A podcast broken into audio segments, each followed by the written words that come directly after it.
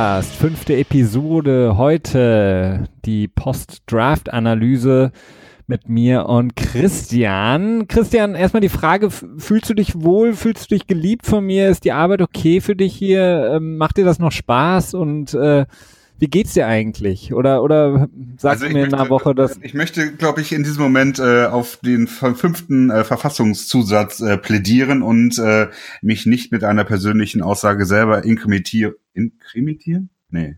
In, äh, belasten, sagen wir es mal auf Deutsch.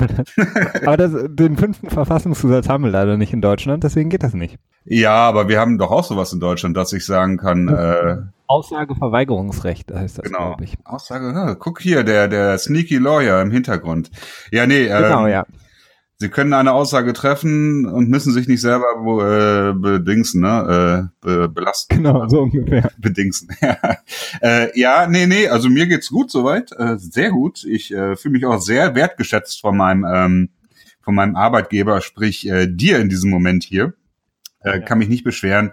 Ich muss auch ganz ehrlich sagen, äh, es ist nicht immer leicht, mit dir zu arbeiten, ähm, aber das sagst du ja auch selber immer, dass es schwierig ist. Du erwartest viel von deinen, äh, von deinen Kollegen, von deinem Team und ähm, aber ich weiß auch, dass du natürlich immer nur versuchst, das Beste aus mir rauszukitzeln und dementsprechend, äh, ja, ne, also ich habe meine Momente, sagen wir es mal so. Sehr gut für alle, die, die sich denken, äh, was für eine komische Kiste läuft da denn ab? Ähm, wir haben natürlich jetzt referiert auf die ja, viel besprochene, ähm, sagenumwobenes Interview, was Tom Brady gegeben hat. Äh, jetzt vorgestern war das beim, ähm, ja, einem, so einem Reporter von ne? Fox, genau. ja, es war jetzt sehr also, ja vom Milton Institute. Genau. Äh, und zwar hat, ähm, genau, wurde Tom Brady da mal wieder interviewt. Äh, man möchte natürlich immer viel von ihm hören und eine Frage, zwei Fragen wurden gestellt, die so ein bisschen kontrovers von Tom Brady beantwortet wurden. Die erste Frage war, ob er sich wertgeschätzt fühlt aufgrund dieser ganzen Gerüchte. Tritt er zurück, tritt er nicht zurück? Was ist mit Bill Belichick? Mögen sie sich noch oder nicht? Und da hat er im Grunde genommen gesagt, dass das Christian gerade gesagt hat, dass er ähm, ja, spaßeshalber nicht keine Aussage machen möchte. Im Nachgang hat er dann gesagt, dass äh, es nicht unbedingt leicht ist mit Bill Belichick, aber dass er der beste Trainer für ihn sei. Und die zweite Frage war, was mit dem Malcolm Butler Benching während des Super Bowls war, ob er das mitbekommen hat, ob er es im Vorfeld wusste. Und da hat Tom Brady, wie Tom Brady nun mal ist, gesagt, dass er keine Ahnung davon hatte, er als Offensive Guy, ähm, also Spieler, nicht Offensive Guy, sondern jemand, der in der Offense spielt, bekommt wenig mit von der Defense, was die Planung angeht. Und er selber hat es nur mitbekommen, als Malcolm Butcher ihm während des Spiels, als die Defense auf dem Feld war, angefeuert hat und gesagt hat, come on Tom, ähm, let's go. Und Tom Brady dann gedacht hat, so, okay, in welcher Defense sind wir gerade, dass Malcolm Butler nicht auf dem Feld ist? Irgendwie Goal-Line-Situation oder sowas. Ähm, ja, ja, nee, du, du hast schon recht. Ähm, ja, wollen wir das direkt am Anfang ein bisschen abhaken, die, das ganze, das ganze Video, weil da waren schon so ein paar interessante Dinge ja, drin, oder wollen wir später nach, nach unserer Draft-Analyse machen? Lass uns, lass uns erst über den Draft sprechen, glaube ich. Ähm, das ist jetzt ja noch ein bisschen, äh, vielleicht ein bisschen wichtiger und dann kommen wir nachher nochmal zurück auf äh, TB12 und seine Aussagen und naja, vielleicht können wir endlich mal einen Deckel drauf machen heute. Ach nee. Doch, eigentlich schon. Also auf jeden Fall, äh, wir können äh, vielleicht das, ähm, wie nennt man dieses, dieses Sieb, was man auf, auf eine Pfanne drauf tut, damit das äh, Fett nicht rausspritzt? Fettspritzsieb? Sowas können ja, wir drauf wahrscheinlich. Also so halbdicht. halbdicht. Okay, alles klar. ja, Draft. Christian, deine, deine erste, erste Reaktion, Patriots. Ja. Draft 2018. Ähm, meh. so, okay. irgendwie so, äh, ja, okay. So, irgendwie also so. Also du darfst auch gerne Worte benutzen. Das sind Worte. Meh und okay, das sind Worte. Nein, ähm, ja, ich weiß auch nicht. Also klar, alles in allem ist es ein guter Draft gewesen. Ne? Also wenn man wenn man sich äh, die Wertigkeiten der Trails anschaut im nächsten Jahr, die die Draft Picks, die die Pets haben, einen zusätzlichen Zweitrunden Pick und äh, ich glaube drei Second äh, Third Round Picks, ne? Oder sogar vier. Nee, ich glaube zwei Compensatory werden prognostiziert und dann noch einen jetzt von Detroitern. Und dann noch ein Siebtrunden-Pick von äh, den 49ers, glaube ich. Ähm, ja, ist klar, es ist, äh, es ist gut fürs nächste Jahr. In diesem Jahr halt nicht das, was ich mir letzte Woche gewünscht habe, dass viel in die Defense investiert wurde. Das war jetzt halt in den ersten, mit den ersten beiden Picks nicht der Fall. Aber trotzdem sind solide Picks, ne? Also äh, Left Tackle ist halt die Frage, ob äh, Win, wie heißt er eigentlich mit Vornamen? Äh, Isaiah. Isaiah Win, genau.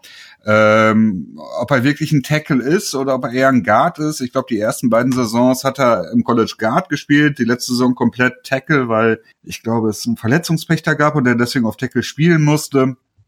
Mhm. Gibt es unterschiedliche Meinungen zu, ob er als äh, Tackle wirklich laufen kann, weil er ja doch relativ klein ist. Er ist, glaube ich, nur irgendwie 6'1 oder 6'2.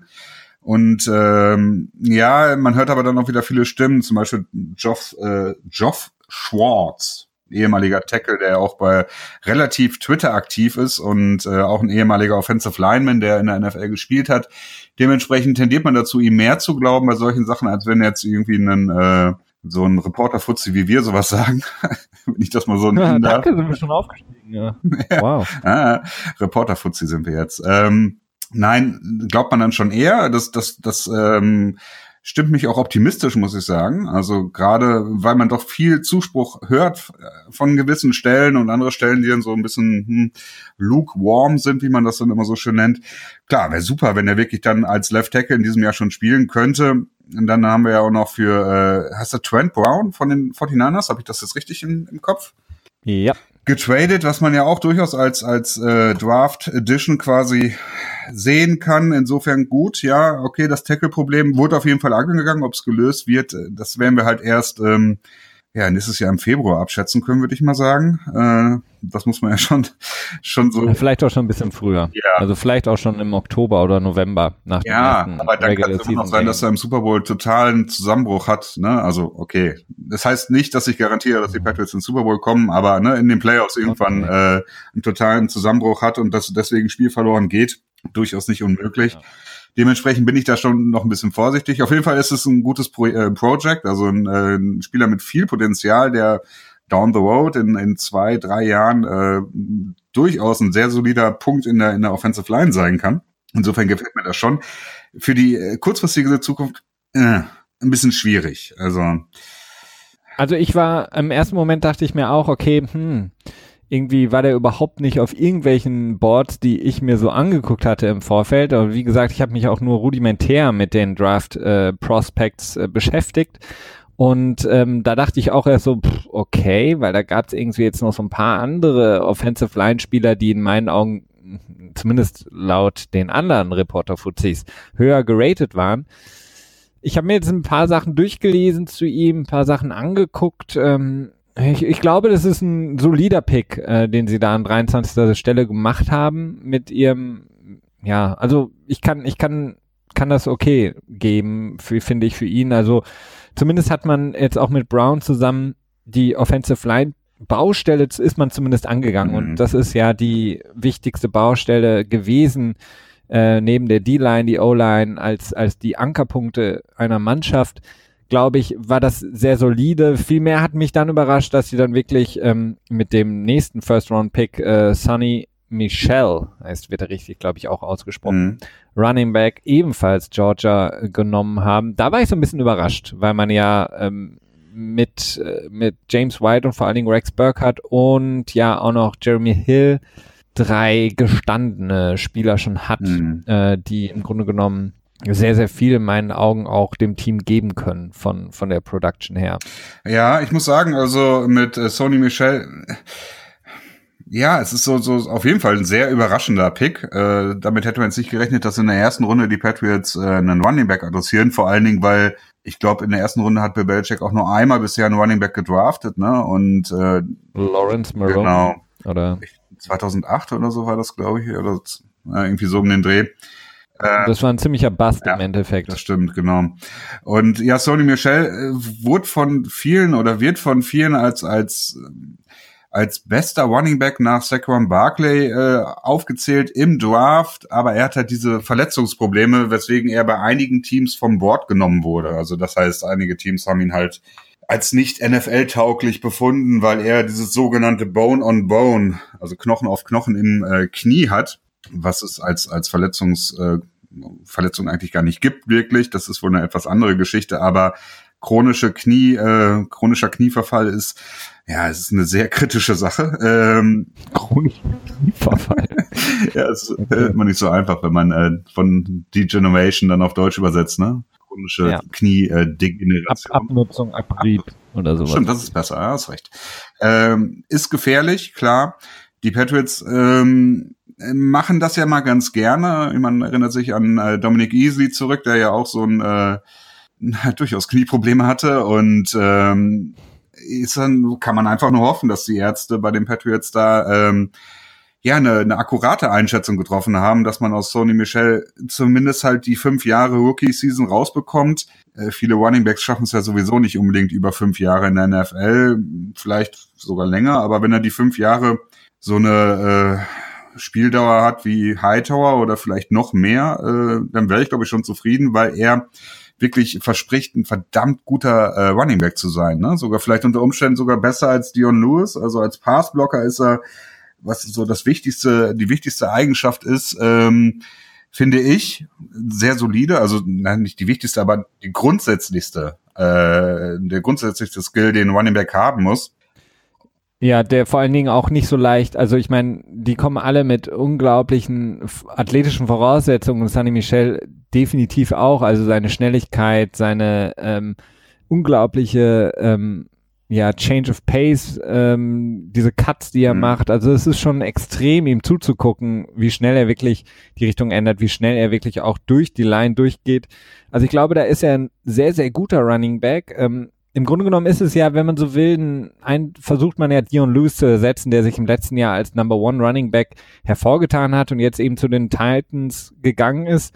Meine Frage ist eben, was Dion Lewis einfach so viel, ja, so, so wichtig und so eminent für das, äh, für das ähm, Offensive Play Calling von Josh McDaniels gemacht hat, war einfach seine Fähigkeit, ähm, die Pässe zu fangen aus dem Backfield. Und das hat Sonny Michel eigentlich relativ wenig gemacht. Also, diese Möglichkeit nicht nur, weil James White, wenn er aufs Feld kommt, weiß die Defense eigentlich, okay, im Grunde genommen wird er als Receiver eingesetzt, mhm. als Slot-Receiver, wenn du so willst. Und ähm, Sonny Michel bringt das eben nicht. Und Dion Lewis hatte eben diese Komponente auch schon First Down und Second Down, einfach die, die Gefahr als ähm, Receiving Back aus dem, aus dem Backfield heraus zu agieren. Und das sehe ich bei Michel halt mhm. nicht.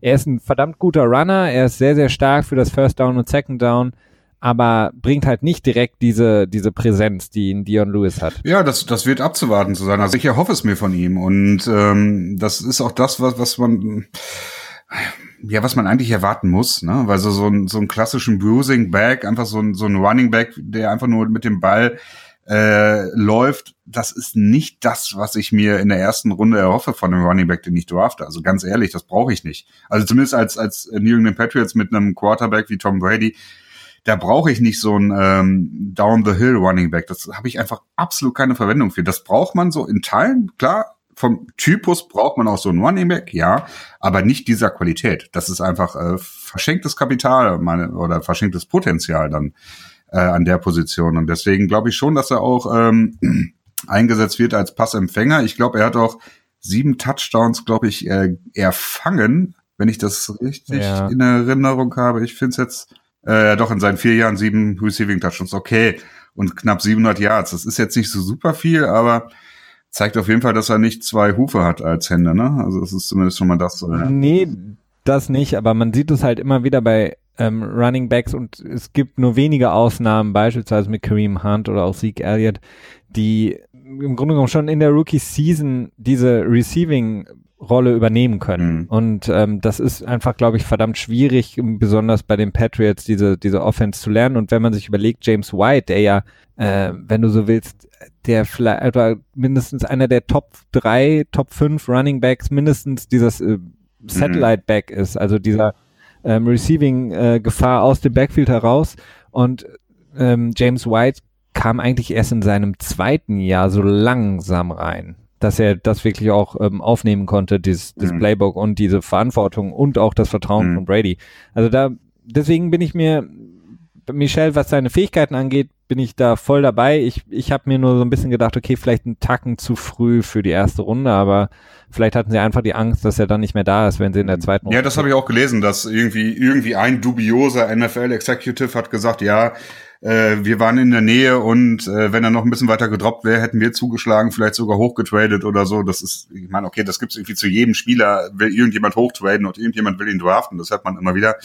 Was daran so stimmt oder nicht, weiß man nie so genau.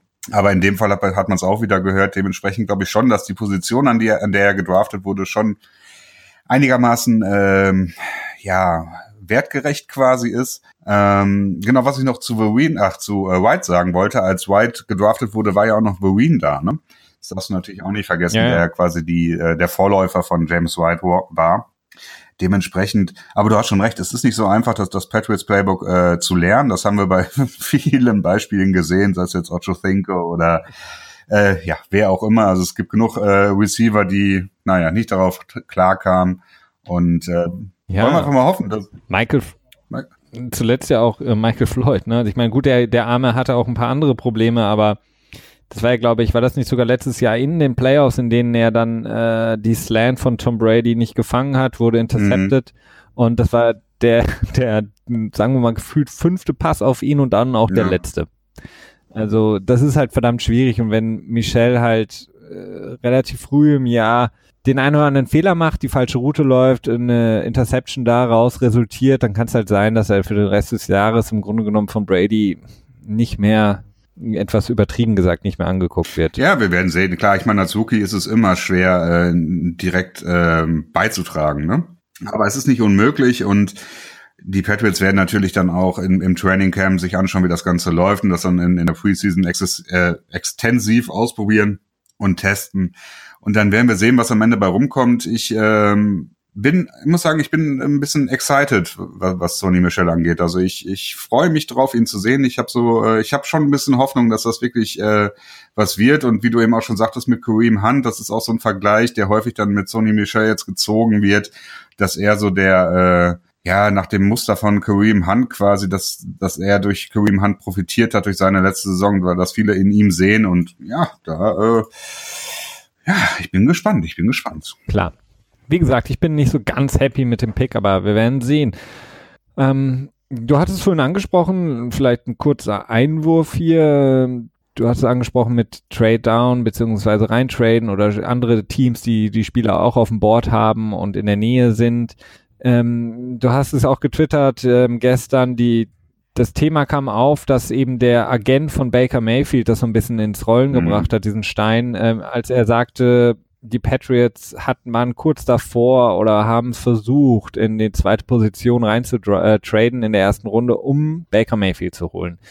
Ähm, ich habe jetzt heute noch mal ein paar Sachen gelesen. Im Grunde genommen ist es wirklich äh, die die vertrauenswürdigste Quelle ist der Agent von Baker Mayfield und da denke ich mir halt, wenn der Agent von Baker Mayfield das macht, äh, weiß ich nicht, ob ich das so für voll nehmen kann, weil der Agent will natürlich auch seinen Schützling im besten Licht dastehen lassen und dadurch, dass es jetzt eben sehr, sehr viele Buhrufe gab, äh, nicht zuletzt aus Cleveland, ähm, als die den dann an erster Position gezogen haben, ähm, ja, war ich ein bisschen, weiß ich nicht, ob ich dieser Story glauben darf. Ja, es ist allgemein sehr schwierig. Also das ist, ähm, ja, wie ich es auch geschrieben habe, ne, das ist so eine typische Story, die ist halt Win-Win für beide Seiten. Ne? Also es ist halt einfach okay, wenn Baker Mayfield eine gute Karriere hat, dann kann äh, Bill Belichick sich nochmal auf die Schulter klopfen und sagen, ja, ich wollte ihn halt haben, aber hat er gar keine Chance gehabt wenn, äh, wenn er sackt, dann ist es halt so, dass die Browns sich damit halt retten können und sagen können, ja gut, selbst Bill Belichick wollte ihn draften. Wie hätten wir das erkennen sollen, wenn der beste quasi, der beste Coach und General Manager der Liga das schon sieht, dann ist uns kein Fehler zuzuschreiben. Auf der anderen Seite, ähm, kann Bill Belichick sagen, ja gut, okay, die Browns haben es verkackt oder so. Also im Prinzip ist es halt eine Win-Win-Situation für beide Seiten. Ähm, dementsprechend ist das immer so ein bisschen schwierig. Was steckt dahinter? Welche Ideen stecken dahinter? Aber es kann natürlich auch einfach sein, ne? Äh, Aber du hattest, wir hatten ja selber auch noch mal, als wir unsere Pre-Draft-Analyse hatten im, im, äh, im GFL-Pod, hast du ja auch gesagt, dass Baker Mayfield für dich höher mhm. einzustufen ist als die anderen Running Backs, beziehungsweise nach Sam Darnold hat genau. ihn, glaube ich, auf Nummer zwei. Auf drei, ja. Wärst du denn happy gewesen, wenn die Patriots ihn geholt hätten für die beiden First-Round-Picks und, weiß ich nicht, noch im nächsten Jahr noch ein Second-Rounder oder whatever? Nee, wäre ich nicht. Also das hatte ich ja auch gesagt, für mich ist für die Patriots noch nicht die Zeit, ähm, den, den ähm, Protégé der Zukunft, gibt's das Wort auf Deutschland, in Deutsch überhaupt?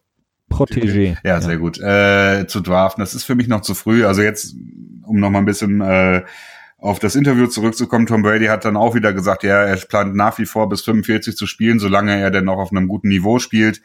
Ähm, das wäre jetzt einfach noch zu früh. Und dementsprechend im nächsten Jahr vielleicht, ne, man muss gucken, wie Tom Brady dieses Jahr spielt. Man muss auch schauen, wie sich die, äh, ja, dieses mögliche schlechte Verhältnis, das dort in Foxborough gerade herrscht, weiterentwickelt. Aber tendenziell ist es für mich einfach im Moment noch wirklich zu früh, den, ähm, den, ja, den, den Nachfolger von Tom Brady zu draften, beziehungsweise den nächsten Quarterback, der nach Tom Brady aufläuft. Weil Nachfolger zu draften ist generell schwierig. Ja, also ich, ich sehe es ähnlich vom, beziehungsweise für mich war Baker Mayfield oder ist Baker Mayfield auch von den ähm, Top Quarterbacks der letzte, den ich gezogen mhm. hätte. Von daher wäre ich auch mehr als sauer gewesen, wenn die Patriots diesen Move wirklich gemacht hätten. Aber es wäre natürlich einfach, äh, ja, es wäre natürlich einfach toll gewesen, wenn die Patriots das gemacht hätten, weil dann wäre natürlich alles explodiert oh, ja. in New England. ähm, dann wäre, ja, hätte Tom hätte Tom Brady, keine Ahnung, der hätte, der hätte vor Wut die Banane nicht mehr äh, in den Shaker gekriegt und hätte wahrscheinlich die ja trotzdem mit Schale gegessen und Alex Guerrero wäre völlig ausgeflippt und Gronk wäre direkt in den Ruhestand gegangen. Also es wäre schon spannend geworden auf jeden Fall von dieser, von dieser Seite her. Ja, innerlich glaube ich alles. Also nach außen wäre das glaube ich immer noch nicht angedrungen. Aber klar, das wäre eine ziemlich große Kontroverse geworden. Äh, wobei ich auch da ich meine, der Unterschied zwischen, zwischen Cleveland, die jetzt Tyrod Taylor haben und, und Baker Mayfield und sagen, ja, wir werden äh, Baker Mayfield ein Jahr ruhen lassen oder zwei Jahre ruhen lassen oder so lange ruhen lassen, bis wir halt das Gefühl haben, dass er gut spielen kann, ne? so dieses optimale äh, Ruhe äh, Aaron Rodgers Übergabeprotokoll quasi. Ähm, das gibt es ja nur in den seltensten, seltensten Fällen. Ne? Das Problem ist ja, dass, dass diese Teams wie, wie Cleveland jetzt halt schon seit sehr langer Zeit sehr schlecht spielen, äh, sehr langer Zeit sehr schlecht spielen und man dann halt dieses äh, diese Geduld nicht aufbringen kann. Ne? Das wäre bei den Patriots anders, wenn man jetzt, wenn die jetzt Baker Mayfield an zwei gedraftet hätten. Es wäre durchaus möglich gewesen, Tom Brady noch äh, drei Jahre spielen zu lassen und Mayfield äh, drei Jahre äh, auf der Bank sitzen zu lassen. Das wäre durchaus möglich gewesen. Das kannst du halt bringen. Ne? Du kannst halt sagen, so ja, nee, wir, das ist ein Investment in die Zukunft. Es geht uns nur darum, dass wir ihn haben. Wir spielen mit Brady so lange weiter, wie es geht. Und äh, dann haben wir halt einen nahtlosen Übergang zu Baker Mayfield hin. Das kannst du als erfolgreiches Team tun, als als Team, das ja ne, eben es halt nicht ist, da wird es halt schwierig. Da, da rebelliert die Fanbase. Ne? Ja, aber wie gesagt, dafür ist äh, Baker Mayfield auch nicht der Typ für mich, der da der ist nicht so ein Jimmy Garoppolo, der eben sagt, so ich bin jetzt drei Jahre still und sitze hier und lerne. Also zumindest so wie ich das einschätze, das, was ich gelesen habe, was ich gesehen habe von Baker Mayfield, ist er ein Typ, der halt spätestens in Jahr zwei oder drei dann irgendwie Ansprüche stellen würde. Aber wenn Bill Belichick ihn gedraftet hätte, dann wäre er dann auch so. Also ich meine, selbst Ocho Cinco hat nicht getwittert, als er bei den Patriots war. Selbst Tim Thibault hat äh, sich zurückgehalten. Also Tom, äh, Bill Belichick hat einfach dieses, äh, diese Aura, dass er es wirklich schafft, Spieler auf Linie zu bringen. Und ähm, Ja, hat er das? ja, zumindest. Die jüngste Vergangenheit spricht nicht dafür. Aber ja, okay. ich meine, tatsächlich negativ geäußert hat sich ja keiner öffentlich. Ne? Das ist ja die Sache. Es ist ja alles immer nur durch irgendwelche Quellen und die vielleicht irgendwie fabriziert wurden, vielleicht auch oder so. Also selbst der, selbst der äh, ähm, Julian Edelman, der ja Bill Belichick über alles liebt und ihm äh, auch immer wieder sagt, dass er ihm alles zu verdanken hat, hat er nicht getwittert oder geinstagrammt, äh, als er Danny Amendola gegangen ist, äh, be free nee, das war Gronk, das war Gronk, be free, be happy, glaube ich, war das. Hm. Ja, ja, ist nee. egal. Also auf jeden Fall. Du hast schon recht, das wäre nicht einfach ähm, gewesen. Okay, ähm, Gehen wir äh, nochmal zurück zu den, zu den Picks. Ähm, mein, mein zweitliebster Pick auf jeden Fall der Patriots war dann in Runde 2, 24, ähm, insgesamt der 56. Äh, Duke Dawson, ähm, Defensive Back Florida, glaube ich, von, von, vom Spielstil her, von der Athletik her, äh, genau der richtige, den sie brauchen. Competitive, wirklich, äh, ja, so ein Malcolm Butler-Typ von, von der Attitude, finde ich und ähm, auf jeden Fall ein Upgrade für die Slot Corner, Nickel Corner ähm, Position, weil neben jetzt Jason McCordy, den sie neu geholt haben, und Stefan Gilmore, von dem ich sehr viel halte, ähm, ist der Abfall danach so extrem. Also Eric Rowe, wenn ich mich nur an den Super Bowl erinnere, oder Jonathan Jones, äh, ja, die bringen es für mich halt überhaupt Aber nicht. Und schon, ich glaube, ganz ehrlich, Bade Mosey hat für mich die Saison besser gespielt als, als äh, Rowe. Meinst du? Ja, also Eric Rowe hat immer im ja. Grunde genommen Safety Help gehabt ja. und hat trotzdem extrem viel zugelassen. Und Bademosi ist einfach ein deutlich besserer Tackled, viel, viel besser. Und im Super Bowl hat Eric Rowe ja auch zwei, drei Tackles ja. übelst, äh, übelst verpasst. Und nicht zuletzt dieser ewig lange Lauf von Kenyon Barner oder wer das war. Also da bin ich, ähm, deswegen mag ich auch Dawson, glaube ich, so einer, der nicht viele Miss Tackles hat, der in der, in der Slot, glaube ich, sehr, sehr gut mhm. verteidigen kann und ein Upgrade ist. Und man weiß ja nicht, was mit Cyrus Jones ist, ob er überhaupt nochmal spielen wird. Ja, das ist schwer zu sagen. Deswegen mag ich den. Ja, von Cyrus sehr. Jones hat man auch irgendwie schon Ewigkeit nichts mehr gehört, was eigentlich auch wieder ein gutes Zeichen ist. Er hat ja irgendwie dann im letzten Jahr auch mal so zwischendurch, äh, ich glaube bei Instagram irgendwie nur so ein, ein schwarzes Bild gepostet und irgendwie dann so Hater gonna hate mäßig und so weiter, so kleine Schimpftiraden gehabt. Also da äh, sollte man wirklich sehr vorsichtig sein, wie es mit ihm tatsächlich irgendwann mal weitergehen sollte. Aber ja. Ähm, ja, Duke, Duke Dawson, ne? Das habe ich jetzt. Ja, genau. Mhm. Ähm, ist ein interessanter Pick. Also tatsächlich als, als Slot Corner äh, würde ich ihn auch sehen. Äh, ein bisschen problematisch sehe ich, dass er ist halt relativ klein, ne? Also er ist äh, 5'10, das sind so ungefähr 1,75. Ist das richtig? Ja, ich glaube schon, ne? Keine Ahnung. ja, ich glaube, es ist 1,75. Ja. Ähm, ne, er muss ja auch One-Support leisten, gerade halt, wenn er in der Slot spielt. Und ähm, auch eine interessante Verbindung, die ich gesehen habe, ist, dass er ein paar äh, Kopfverletzungen hatte im College. Ähm, was so ein bisschen, ja, das ist jetzt vielleicht ein bisschen weiter hergeholt, aber darauf zurückzuführen ist, dass er viel mit dem Kopf getackelt hat, also vielleicht nicht so ganz optimal getackelt hat und damit dann so seine äh, seinen, seinen körperlichen Nachteil, den er hat, dadurch, dass er etwas leichter und kleiner ist, so kompensieren wollte. Wird interessant zu sehen, äh, wie er, ja, wie er sich halt im Tackling macht. Und das ist halt echt ein äh, massiv wichtiger Faktor da. Ne? Ja, klar, definitiv. Ähm, aber wie gesagt, seine, äh, seine Art, ich meine, Malcolm Butler hat es auch gezeigt, der jetzt nicht unbedingt diese unglaublichen hm. physischen Geschenke bekommen hat. Äh, auch er hat es wirklich geschafft, ein sehr, sehr guter Tackler zu sein. Oder Logan Ryan war ja auch einer bei den Patriots, den ich sehr gemocht habe, aufgrund eben dieser Tatsache. Der war jetzt nicht der größte, der war jetzt nicht der schnellste Corner, er war auch nicht irgendwie, hatte nicht unbedingt die besten Ball-Skills, aber er, er hat selten einen Tackle wirklich ähm, verfehlt. Er war immer dran. Und ähm, das ist halt wichtig. Also Pässe verhindern für einen Corner ist absolut super, super schwierig. Ähm, viel wichtiger ist dann halt, wenn der Pass ankommt, das Tackle auch zu äh, machen ja, und das, das äh, schon, ja. einfach den Raum gewinnen. Also ich denke auch, die, die wichtigste Fähigkeit eines Corners ist das Tackling, ähnlich wie es bei einem äh, Running Back, also eine Grundvoraussetzung, ne? wie es halt bei einem Running Back ist, äh, dass die Pass Protection. Das sind ähm, Sachen, die natürlich dann vielleicht auch nicht so schwer sind, wie halt die Skillfähigkeiten, ne? Passverhinderung am, am Mann dranbleiben. Äh, aber die müssen halt da sein. Mhm. Und, und, das, ähm, ja, das scheint da gewesen zu sein. Äh, ich habe halt nur so ein bisschen Frage, wie das ist mit seiner Größe, wie das dann sich auch in die NFL übertragen lässt. Das ist so. Ich, ich drück die Daumen. Also ich mag den Pick auch gerne. Ja, ja, wie gesagt, also der, der, die, es gibt halt auch sehr, sehr wenige Alternativen für die Patriots und ähm, von daher habe ich, fand ich das sehr, sehr gut, auch wenn das dann gleichzeitig für längere Zeit gefühlte Tage der letzte Pick war von den Patriots, bis sie dann in Runde 5 wieder aufgetaucht sind. Ähm, vielleicht die, die, die Trades, die, es war ja wirklich teilweise etwas unübersichtlich, was die Patriots da gemacht haben, mhm. rein und raus und äh, wieder rein und wieder raus getradet.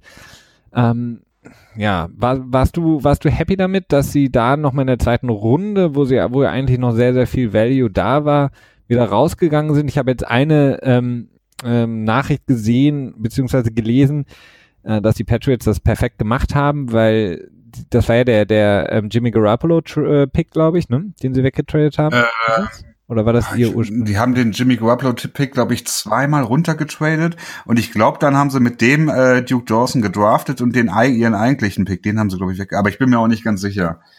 Ja, irgendwie, irgendwie so ähnlich. Also ich dachte, hatte mir auch mehr erhofft, wenn man jetzt äh, so die Lichtgestalt Jimmy GQ sieht und dass die Patriots nur einen Zweitrunden-Pick bekommen haben und dann wird er auch nicht direkt umgemünzt im Draft. Aber im Endeffekt ist es ähm, gut, weil die Patriots ähm, wahrscheinlich gesagt haben, okay, wir haben jetzt hier nichts Substanzielles, wo wir uns verbessern könnten mit einem Spieler. Warum jetzt quasi den Pick opfern und den Spieler holen? Ähm, gerade in den vergangenen Jahren, wir hatten das, glaube ich, letzte Woche auch besprochen, als du gesagt hast, wie schlecht die Patriots eigentlich nach äh, insgesamt schon häufig gedraftet haben, mhm. gerade mit den höheren Picks. Und so haben sie jetzt ziemlich viel angesammelt, du hast es eingangs gesagt, für die nächsten Jahre vielleicht, um dann in den äh, Quarterback-Markt einzusteigen. Und ähm, von daher war es ins, im Nachhinein sehr, sehr gut, weil sie sich wirklich gesagt haben, okay, die Spieler, die uns wirklich weiterhelfen, die holen wir, aber wir, wir werfen ja. jetzt nicht mit dem Pick. Ja, aber es ist auch typisch bei Belichick. Das macht er eigentlich seit äh, ja, seitdem ich mich erinnern kann und auch ein bisschen darüber hinaus, ähm, ist es immer so gewesen, dass Belichick gerne äh, Picks in die Zukunft geschoben hat, weil es ist in der NFL so, dass ein Zweitrunden-Pick in diesem Jahr ist äh, fast so viel wert wie ein äh, First-Round-Pick im nächsten Jahr. Und das ist einfach nicht einfach daran, dass halt viele äh, General Manager, Head Coaches nicht so eine lange Leine haben. Die haben halt nicht so dieses, ähm, dieses, diesen Luxus der äh, Jobsicherheit. Dementsprechend wollen die dann halt schnell in diesem Jahr oder verlieben sich in den Spieler. Das passiert ja auch sehr häufig, dass man sagt, oh, den Spieler brauchen wir unbedingt und den kriegen wir bestimmt nicht, wenn wir jetzt noch warten und wir müssen jetzt hoch und so.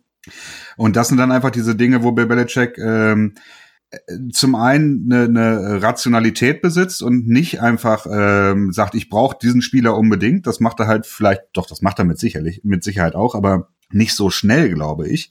Und zum anderen äh, besitze halt mhm. diese Jobsicherheit und natürlich auch diesen konstanten Erfolg, die ja auch dazu führen, dass er sagen kann, ja, okay, gut, dann, dann irgendwie komme ich um dieses Problem schon drumherum, meinetwegen, wenn ich jetzt sage, okay, ich brauche jetzt einen Linebacker, aber hm, ja, das kriegen wir schon hin in diesem Jahr, wenn wir jetzt erst in der fünften Runde Linebacker adressieren und dafür dann in, im nächsten Jahr äh, deutlich höheren Value haben an, an Picks.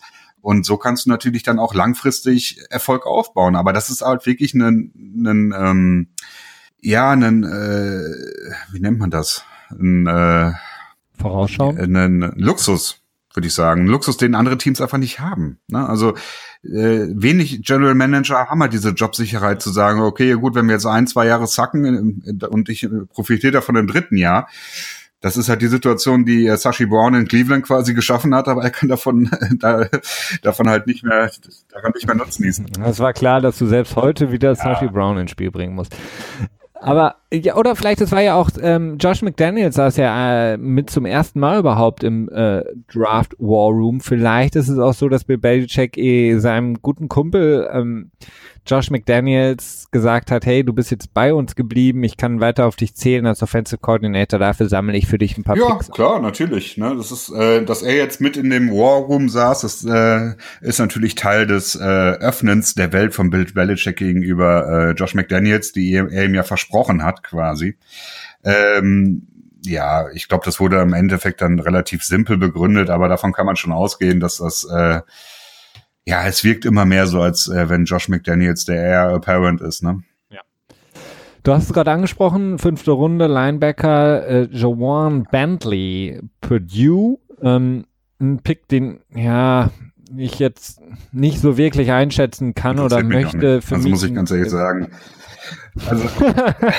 so kann man es aussagen. Ich wollte eigentlich nur, ich wollte eigentlich sagen, ähm, äh, typischer äh, Run-Support, Linebacker, ähm, Mittellinebacker, der aber auch wirklich primär den Lauf stoppen soll, weil er auch sonst relativ, äh, finde ich, beschränkt ist in seinen Fähigkeiten.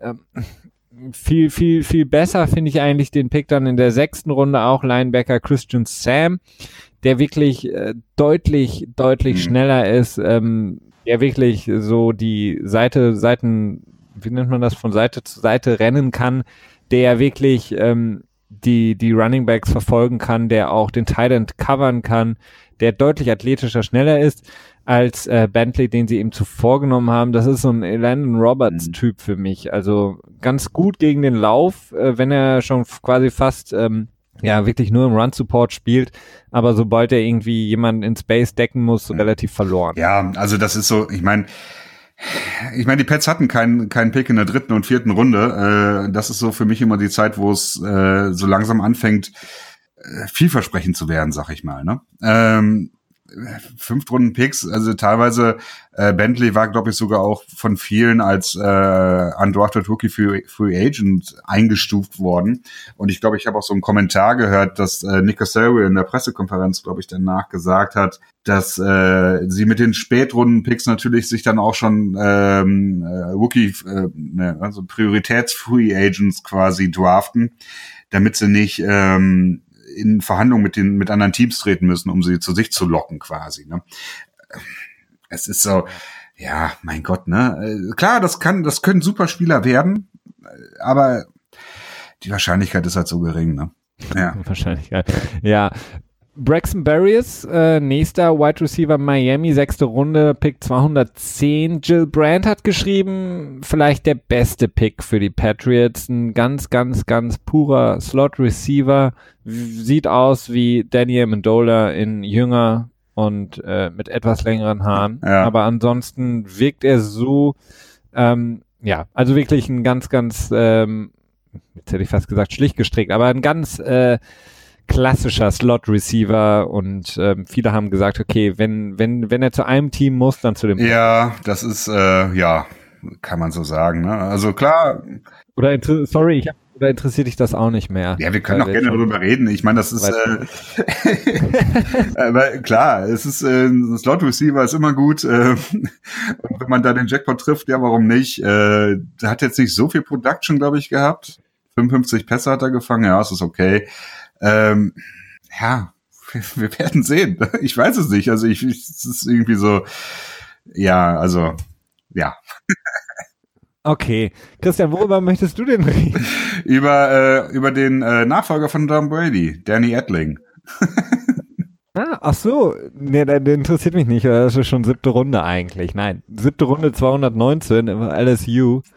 Was, was hältst du denn von ihm? Danny Edling hatte ich überhaupt null gehört vorher, den Namen muss ich ehrlich sagen. irgendwie, ich glaube sogar noch nicht mehr in den Top Ten der Quarterbacks. Ne? Ich glaube, das ist der elfte Quarterback, der gepickt wurde.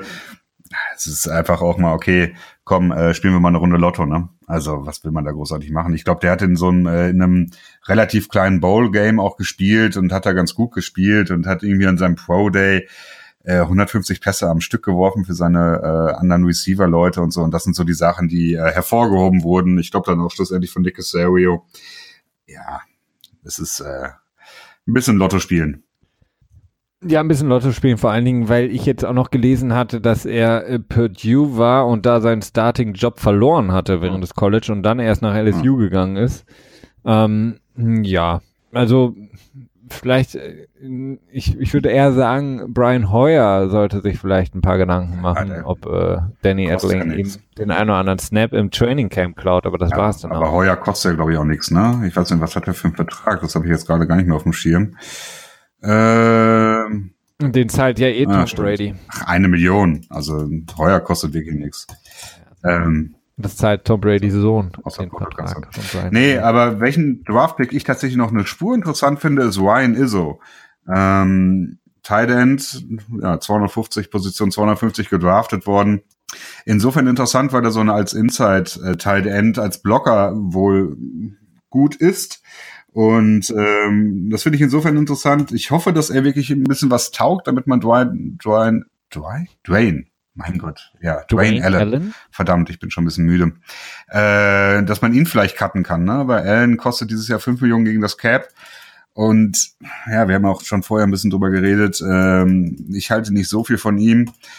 Ähm, und wenn jetzt Ryan Izzo als Blocker sich gut unter Beweis stellt, kann man nochmal quasi vier Millionen, gute vier Millionen gegen das Cap sparen. Und da bin ich natürlich total für. Ja, definitiv. Also wie gesagt, ich bin eigentlich ein Fan von Dwayne Allen. Ich mag eigentlich seine Art und Weise, wie er spielt, vor allen Dingen, wie er sich in den Dienst der Mannschaft stellt als ähm, 99-prozentiger Blocking Tight End. Von daher, ja, er hat, er, ich finde, er hat eine hohe Cap Number, aber das, was er letztes Jahr gezeigt hat, rechtfertigt auch in meinen Augen seine Cap Number, zumindest zu größten Teilen weil er wirklich die O-Line in vielen Situationen, gerade im Laufspiel, sehr, sehr gut hat aussehen lassen und ähm, ja, ja Dion Lewis ihm glaube ich, sehr, sehr viel ja. zu verdanken hat, dass er jetzt auch äh, einen großen Vertrag bekommen hat bei Tennessee wieder mal. Beziehungsweise. Ja, ich weiß nicht. Ich finde, das ist, äh, fünf Millionen ist zu viel dafür. Äh, für so einen reinen Blocking-Tight End. Ähm, weiß nicht, da, da kann man auch irgendwie Cam Fleming als, äh, als ähm, Offensive Line äh, Tight End quasi hinstellen. Ähm, naja, aber ja gut, wir werden sehen. Wahrscheinlich wird äh, Ryan Izzo es nicht schaffen, da Dwayne, Dwayne Allen dieses Jahr schon rauszudrängen. Aber Möglichkeit ist da. Möglichkeit ist da, um das ein bisschen abzurunden, ähm, die Undrafted Free Agents, äh, Rookie Free Agents, über die wir auch schon ein paar Mal gesprochen haben, bei den Patriots immer sehr, sehr interessant, häufig dann auch äh, ein paar Jahre später wichtige Bestandteile des Teams. Da haben die Patriots noch einen Cornerback geholt, ähm, Jackson. Sie haben noch einen Wide Receiver geholt, Lacey, Chris Lacey. Und ich glaube noch einen Running Back haben sie geholt, Ralph Webb, wenn ich das richtig ja, habe. Ja, das ist, ähm, kannst du dir vorstellen, was ich davon äh, halte?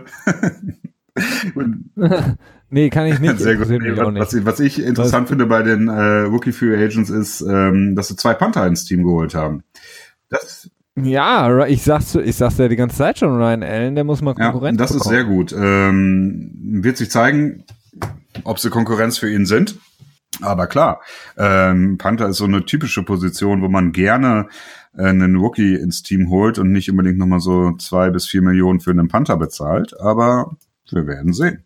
Wir werden sehen. Also das ist wie gesagt in äh, vielleicht dem besten Special Team in der Liga von den Patriots ist das in meinen Augen die Schwachstelle. Wenn ich jetzt mal davon ausgehe, dass ähm, Gostowski sich wieder ein bisschen fängt, äh, ist Ryan Allen für mich so ein bisschen die Schwachstelle, ja. weil er einfach nicht so konstant ja, ja, ist. Das stimmt wohl. Okay, soweit zum Draft oder hast du hm, Nee, du hast ja dich interessiert nicht mehr. Ähm, dann können wir ja nochmal rübergehen zu der eingangs äh, angesprochenen Tom Brady äh, Story, Tom Bradys Interview ähm, am Hilton Institute, nee, nicht Hilton, Milton Institute. Ähm, und ähm, genau, vielleicht fangen wir nochmal an mit der ähm, ersten Frage, die ähm, er mit so einem Augenzwinkern so ein bisschen beantwortet hat, eben ob er sich wertgeschätzt fühlt. Wie gesagt, er sagte, hm, nicht immer, aber äh, wer fühlt sich schon immer wertgeschätzt bei der Arbeit? Es ist nicht so einfach mit dem Head Coach Bill Belichick, aber er ist der beste Coach für ihn, für seine Karriere gewesen. Ähm, ja, es ist interessant. Also man muss ja wirklich sagen, die Patriots, jetzt, wenn, wenn man jetzt mal davon ausgeht, dass die Baker Mayfield Story frei erfunden ist oder nicht wirklich substanziell ist, haben die Patriots ziemlich viel gemacht für Brady. Sie haben nicht in der ersten Runde äh, Josh Jackson zum Beispiel geholt, was ja manche vermutet haben, der noch verfügbar war. Sie haben nicht hochgetradet, um einen der anderen großen Quarterbacks zu holen und sie haben ähm, in, der ersten, in der ersten Runde Josh Jackson. Ja, was habe ich, ich gesagt? Hab die ganze Zeit aber nee, ja, ja. Nee, Lemar.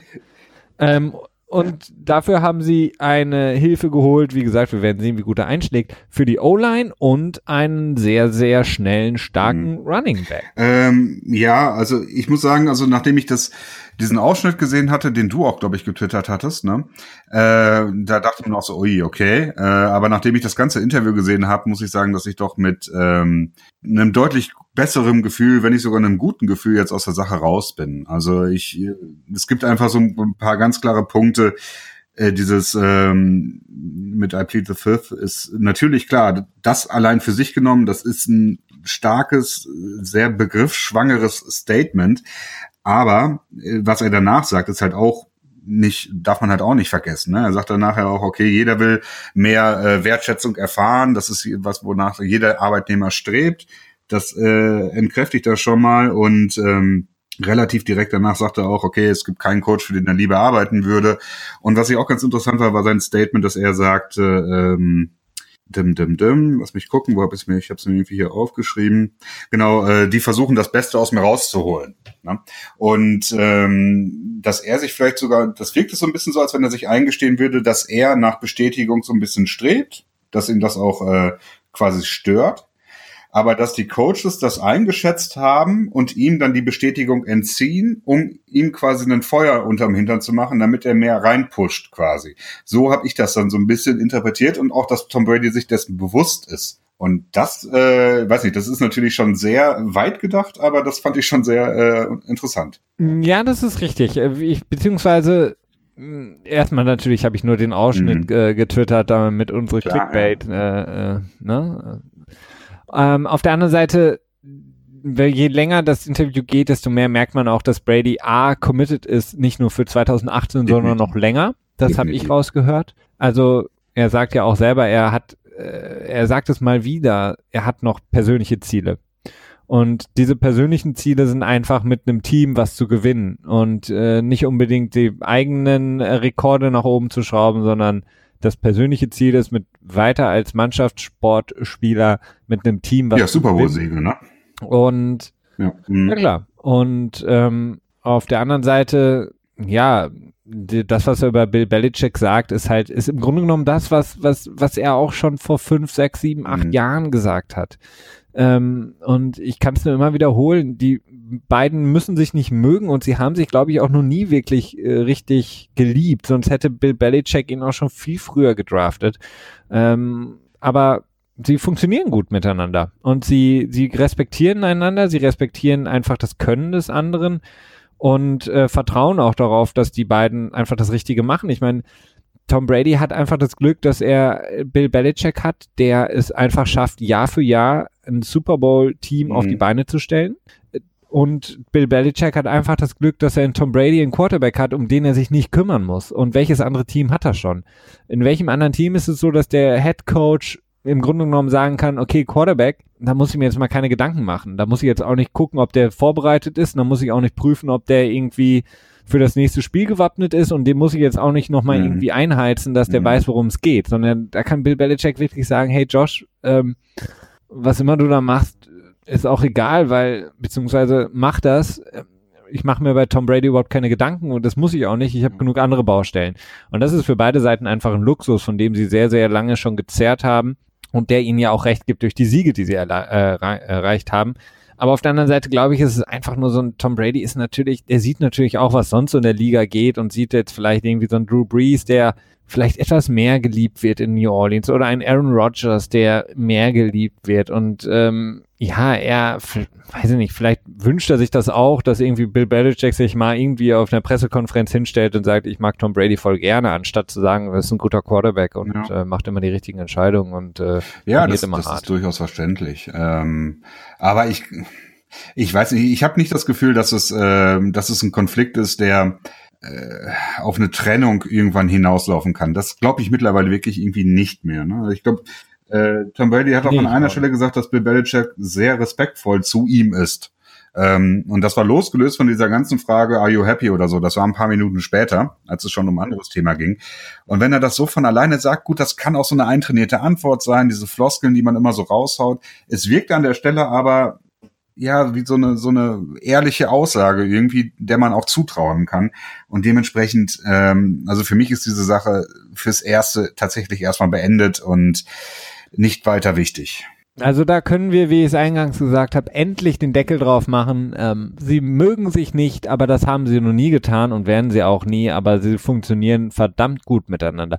Die andere Sache, glaubst du, dass Tom Brady wirklich erst im Spiel, als Malcolm Butler auf ihn zukam, gemerkt hat, äh, oh, Malcolm Butler spielt mhm. ja gar nicht? Glaubst du, dass, dass er wirklich in so einem Tunnel ist und das nicht mitbekommt? Ah.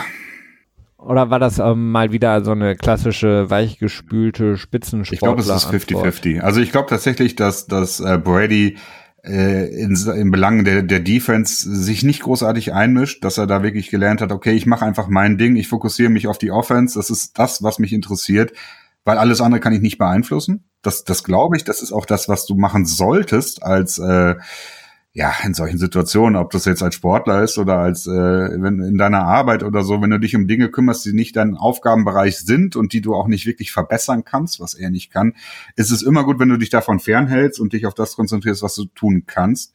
Auf der anderen Seite glaube ich schon, dass er das mitbekommen hat, weil er guckt ja auch, wenn er auf der Bank sitzt, guckt er ja auch aufs, aufs Scoreboard und auf die auf den Jumbotron und ja. sieht dann sicherlich auch, dass, dass Butler nicht dabei ist. Dementsprechend glaube ich das schon.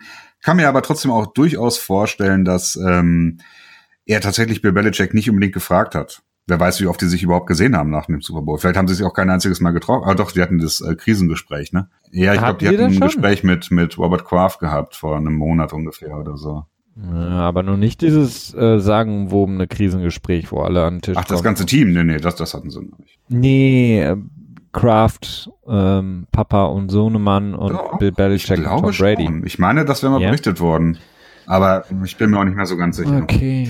Nee, ähm, ja, das, das ist so, so, so halb ehrlich, halb äh, äh, abgelenkt, glaube ich. Also, ich weiß es nicht. Irgendwie die ganze Sache mittlerweile, die Butler-Geschichte, man kann sich ja mittlerweile auch schon so ein kleines Bild davon machen und es wirkt schon so, als wenn Bill Belichick irgendwie ein persönliches Problem mit ihm hatte. Ne? Also man hört das ja immer wieder, ein paar Spieler haben gesagt, so okay, sie können sich vorstellen, dass es irgendwie eine private Entscheidung war. Vielleicht ist irgendwas vorgefallen, dass Butler sich tatsächlich irgendwie disrespectful gegenüber Bill Belichick verhalten hat. Ähm, ich weiß nicht mehr, wer das genau gesagt hat, aber irgendwie eine personal oder contract-related decision könnte er sich gut vorstellen.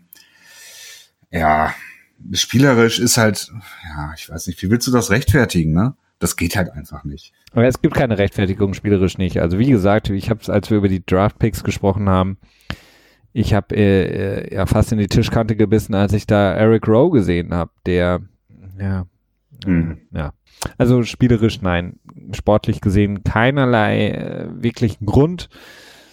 Was danach passiert ist, werden wir wahrscheinlich nie erfahren. Interessanterweise sagt ja äh, Malcolm Butler auch nicht mehr, als ähm, dass er überrascht war.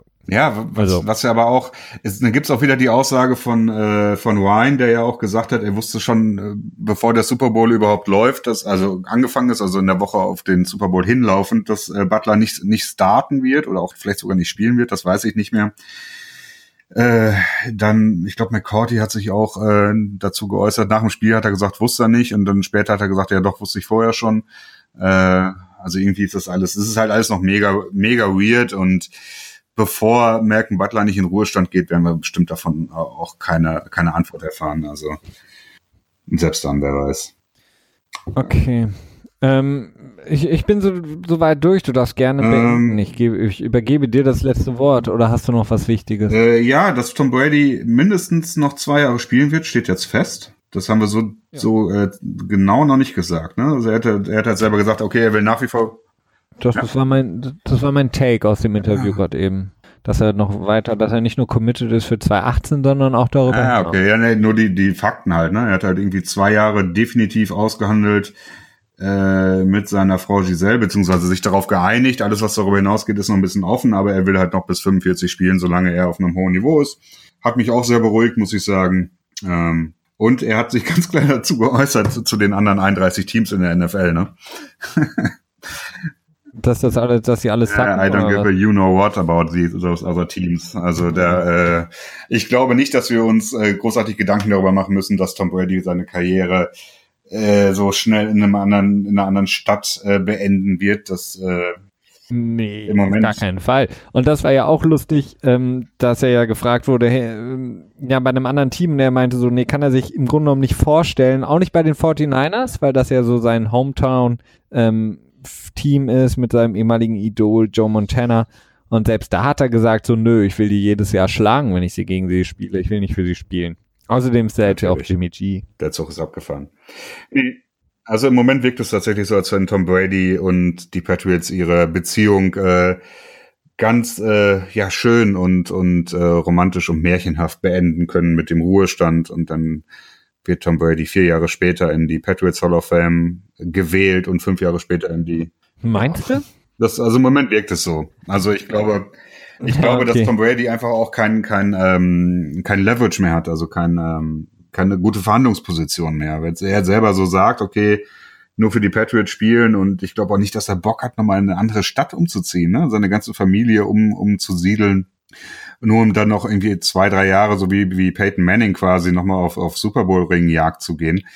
Kann ich mir jetzt immer weniger vorstellen und dementsprechend ist seine Verhandlungsposition schlecht und dementsprechend, na, äh, Ja, wird er auch nicht. Also der wird da, wird da bleiben und ich meine, die Boston-Fans und Leute brauchen ihn ja auch, weil im Grunde genommen ist der, die Fans in Boston sind ja auch nur zufrieden, wenn es irgendwie was zu meckern gibt. Und ähm, solange Brady noch da ist, wird es was zu meckern geben aufgrund seiner, ähm, seiner Attitude. Der hat sich ja jetzt so ein bisschen in Misskredit gebracht. So liest man das lokal ähm, aufgrund seiner, seinen Aussagen. genau, aber jetzt dürfte alles safe sein.